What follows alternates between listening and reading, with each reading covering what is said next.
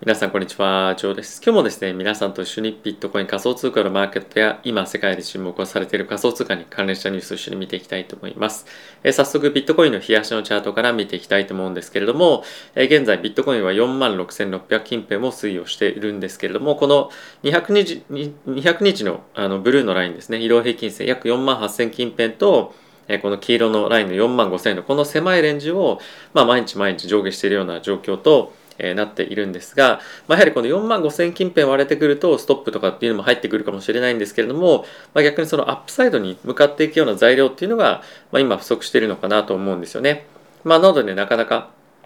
買いだったりとか、まあ、売りも入ってきづらいような状況にはなってきているんですが、まあ、やはり期待されるのがこの2022年に一発目に仮想通貨に入ってくるであろう大型機関投資家からの資金のフローというところではあるんですが、まあ、今のところあまりそういったフローもないので、まあ、しばらくこの膠着状態が続くようであれば、まあ、一旦あの売りを試すみたいな流れも入ってくるんじゃないかなと思うので、まあ、まずは動きを待っているというような状況かなと思います。まあ、あとは引き続き水曜日の FOMC の12月の FOMC の議事録だったりとかあとは金曜日ですね雇用統計もしくは来週の12日にアメリカの CPI の数字とかっていうのも出てくるので、まあ、こういった材料待ちという感じも、まあ、ビットコインについてはあるのかなとは思っております。で、続いてイーサリアムなんですけれども、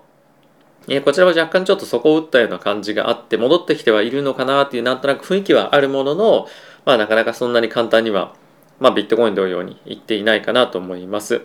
えー、そんなに勢いよく上がってきてるわけでもないですし、まあ一応そこを切り上げてってはいるんですが、あまりそのビットコインだったりとか仮想通貨持っているフォルダーとしては、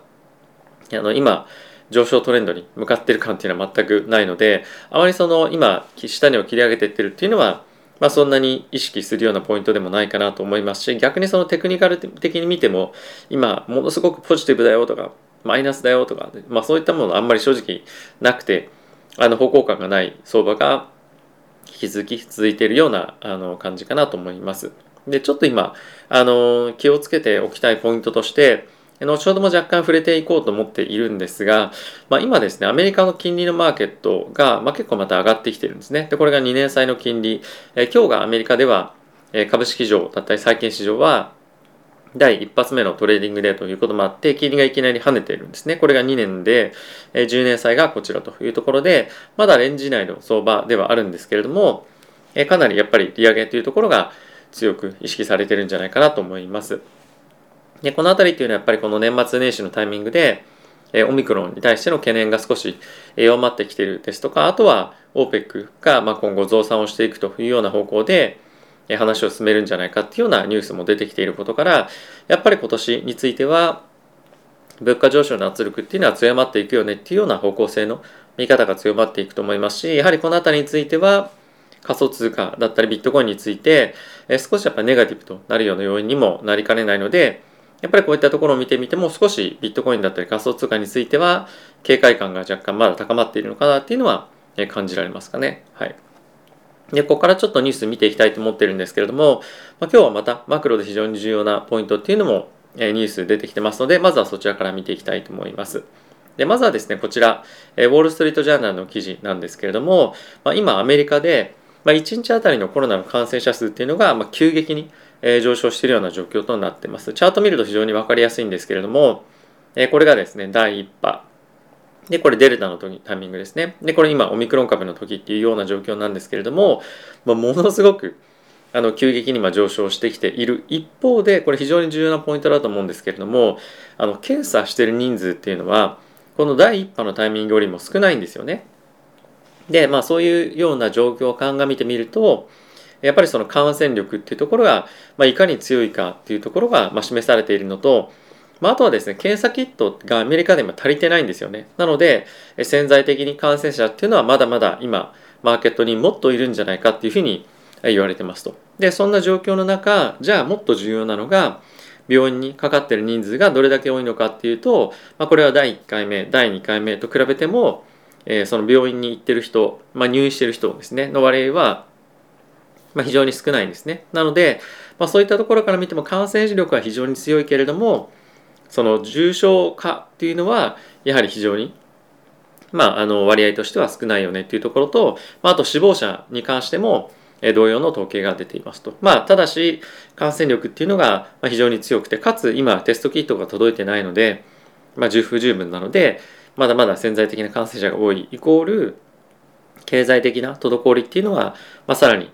え強まっていく可能性があるかもしれませんし、まあ、それがえパイプラインだったりとか、まあ、その需給の問題にえさらに大きく悪影響を及ぼして物価のさらなる上昇っていうのが見込まれる可能性があるんじゃないかっていうのも一つえポイントに今後はなってくるのでこの辺りオミクロンはまだ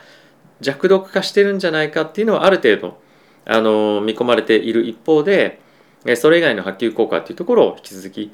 注目していきたいかなと思っております。続いてはこちらのニュース見ていきたいと思うんですが、え今ですね、また米国の10年債の金利だったりとか2年の金利も含めて非常に高くバーンと上がってきてますねっていうのがニュースとして出てきています。これちょっと先ほども触れましたけれども、え今年については非常に早いタイミングで利上げだったりとか、まあ、さらなるテーパリングの加速っていうところもあるかもしれないよだったりとか、あとはその年年に3回の利上げっていうのが、まあ、今大体3回目の利上げが70%ぐらい織り込まれているような状況なんですけれども、まあ、今後、えー、さらなる物価上昇というところが、まあ、来週の12日木曜日発表ありますけれどもそういったところがさらに、えー、物価上昇を加速しているようであれば、えー、さらなる金利上昇からの、まあ、仮想通貨だったりとか株価の下落というところが見込まれる可能性もあるので、え、この辺り非常に、え、注目ポイントだよねっていうのが今出てきていますと。であとはですね今後金利が、え、どんどんどんどん上がっていくっていうのを見込まれて社債ですね社債の発行が結構この第1クォーターだったりとかに非常に集中していると。でそういったところもあって米国の10年債を買うよりも、まあ、米国の10年債というか米国の債券を買うよりも、まあ、そういった社債を買う方の需要が非常に今高まるであろうという見込みから米国の債券が結構激しく売られるような今状況にあるというふうに言われています。なのでまあ短期的にいろんな要素を見てみてもその債券の需要供給とかっていうバランスから見ても今金利が上がりやすいような状況になっているのでこの辺りはあの引き続き注目して見ていきたいかなと思っております。でここからですね仮想通貨の関連ニュース見ていきたいと思うんですけれども今ですねこちら見ていただいても分かる通り仮想通貨、まあ、これ主にビットコインなんですけれどもビットコインの取引所への流入っていうのが今どんどんどんどん増えてるとでこの辺りが非常に売り圧力につながっていって、えこれがやっぱりトレンドになっていってしまうんじゃないかっていうところが、え一つ非常に、え不安視されているようなポイントでもあります。で、えこれ過去のトレードあのトレードっていうかその流れ見てみても分かる通りこのブルーのところがですね取引所への資金の流入を表しているものなんですけれどもで赤が取引所から資金がビットコインが抜かれているような状況ですねでこの抜かれていく状況に入っていくタイミングではビットコインは上昇していって、取引所にビットコインが流入超過になるタイミングではやっぱりこの下落の流れになっていると。で、今またこれ流入の方向性に入ってきてしまっているので、まあ、これあたりは一つベアリッシュシグナルなんじゃないかっていうのが、まあ、懸念をされていますと。でただしやっぱり皆さんが見ているのが機関投資家からの資金の流入があるんじゃないかもしくは個人投資家がさらなる資金をビットコインに入れるんじゃないかどうかみたいなところも皆さんはやっぱり気にして見てるので、まあ、この辺りのトレンドが本当に続くかどうかっていうところをまずは見極めたいねっていうのがこちらの記事になっていますと。え、続いてこちらのニュースも見ていきたいと思うんですが、まあ、今ドルがですねまた急激にこの1日2日で上がってきているんですがそれがビットコインの上値を抑えるような状況になっているんじゃないかとか、まあ、テクニカル的に見ると、まあ、少し弱気な動きがなかなか出づらいような状況になっていますよねとかオンチェーンのデータで見てみると今非常に、ま強気のシグナルが出ていますよ。もしくは今後さっきも言ったように、まあ、新しい機関投資家のフローが入ってくるんじゃないかみたいな感じで、まあ、いろんな要素が取り上げられていて、まあ、結局何も言ってないというかあの方向感が非常に分かりづらいよねっていうようなまあ記事になっていますだからこれ本当にみんな今同じような状況にあっていてなかなかフローが出てこなかったりとか、まあ、実際に動きが出てないということでマーケットに今迷いがまさに出てるというような今状況が、まあ、よく表されているようないくつかのこの記事を見てみると、えー、状況なんじゃないかなと思っています。で、まあ、そんな中なんですけれども、まあ、今非常に DeFi のトークンがパフォーマンスいいですよっていうのが、まあ、一つ取り上げられていました。で、これはあのここ最近のやっぱりビットコインの動きと比較して見てみるとという意味ではあるんですけれども今今やっぱりその一つの大きな要因としては、えこちらがですねどれぐらい今 DeFi に資金がロックされてるかっていうのの推移になっているわけなんですけれども、まこの11月ぐらいからでもですね非常にビットコインが今落ちているタイミングでもこの DeFi の資金流入もしくはその DeFi にロックされてる資金のボリュームっていうのは、ま安定してるんですよね。一旦ちょっとビットコインの価格もう一旦見直していきたいと思うんですけれどもはい。で、こちらがビットコインのチャートになってますね。で、11月をピークにして、ぐわーっと下がっていってしまっているような状況にもかかわらず、DeFi にロックされている資金は、ま非常に安定していると。で、かつ、ここ最近は、えー、やっぱりその DeFi のトークン少し下がっていたっていう意味、あの、局面でもあったんですけれども、まあ、非常にあの安定してきているというところもあって DeFi への注目がまた集まってきているというような状況ですね。でこれが今ここ最近注目されているあのアーベだったりとかもするんですがまた大きく戻ってきているというのも、まあ、少しやっぱりあの DeFi への注目だったりとか安心感が出てきている一つの要因でも、えあったりするんじゃないかなと思っております。まあとはいえ、まあ、年初来から見てみると非常に、まあ、この DeFi トークンあたりも非常に下がってはいるので、まあ、DeFi が今最高だよねみたいなわけじゃないんですけれどもまあ、その比較感で見てみるとやはり DeFi への需要っていうのが、まあ、引き続き高いっていうのはこういったところを見ても分かるんじゃないかもしくはあとやっぱり DeFi は機関投資家が非常に注目してるんですよね。やっぱり今まだまだ法律が整ってないですとかあとは今年については、まあ、ステーブルコインへの議論っていうのも非常にアメリカで今後進んでいって、まあ、ルール化だったりとか法制化っていうのがさらに進んでいくことから、まあ、そのあたりが非常にもっと強固にあの整えられてから資金が流入するとは思うんですけれども、まあ、そういったところを見越してまた今資金が入っていたりとかあとはこのアーベについてはあのこのプラットフォームを利用してリアルな現実の世界での、まアセット不動産とかをま担保に入れてお金を借りるみたいな、まサービスが今後開始をされるということもあって、まあ、今好調なパフォーマンスになってきていますよね。なのでまあこのリアルと、まあ、リアルじゃないとは言わないですけどもビットコイン仮想通貨とまあ、このリアルアセットっていうところがどんどんどんどん融合していってるというところもあるので、まあ、さらにこの DeFi 関連のトークンの伸びしろっていうのはまだまだあるんじゃないかなと思って見ています。で、最後にこちらを見ていきたいと思うんですが、ビットコインのハッシュレートが、まあ、オールタイムハイを更新しましたよというところが、えー、ニュースとしてなっていました。まあ、昨年中国がですね、まあ、ビットコインのマイニングを国内で禁止しますっていうニュース出てから、まあ、非常に大きくビットコインのハッシュレートドーンと下がっていましたけれども、まあ、その後は世界各地で、まあ、彼らが新しく、まあ、中国の人たちが新しく、まあ、世界各国に、まあ、散ってマイニングのまあ、作業を始めたっていうところも、まあ、あるでしょうしあとはアメリカの方で非常にマイニング活動が活発になっているというところもあって、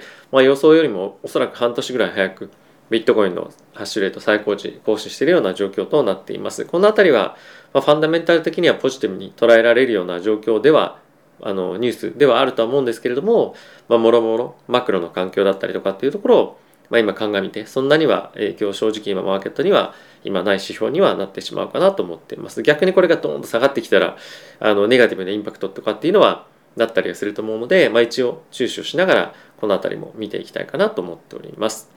はい。ということで、え、ビットコイン仮想通貨のマーケットはまだまだ年初、え、そんなに動き出てませんけれども、まあ、本格的にこの FRB のですねあの金融政策の方向性だったりとか、まあ、あとはまあ、今週だったりとか来週の経済指標が出てきて、まあ、この経済指標関連のニュースを反映して FRB が中央銀行がどういうふうに動いていくのかっていうところを、まあ、ある程度なんとなく方向感をつかめ出してきたらビットコイン仮想通貨の方向感っていうのも少し出てくるかなと思うのでまずは一旦はそんなに焦って動くんじゃなくてまあコツコツ買っていくもしくはまあある程度今のところは成果をして方向感が出てきたら何かしらのニュースが出てきたらそれに基づいて動いていくという方が、まあ、安心安全かなというふうには今は感じています。はい。ということで皆さんいかがでしたでしょうか？結構ですね、年将来からいろんなニュース出てきていて、まあ、他にももう一つの動画でもご紹介をしていきたいと思うんですけれども、まあ、やっぱり見方としては短期的にはマーケットミックスではあるんですが、まあ、個々のいろんな NFT だったりとか DeFi だったりとかそういったアクティビティを見ていると、まあ、非常にアクティブ感っていうのはかなり出てきていますし、まあ、今後もさらに高まっていきそうな感じはあるので2022年もですね仮想通貨 NFT メタバースについては盛り上がりが引き続き続いていくんじゃないかなと思っております。ということでまた次回の動画でお会いしましょう。さよなら。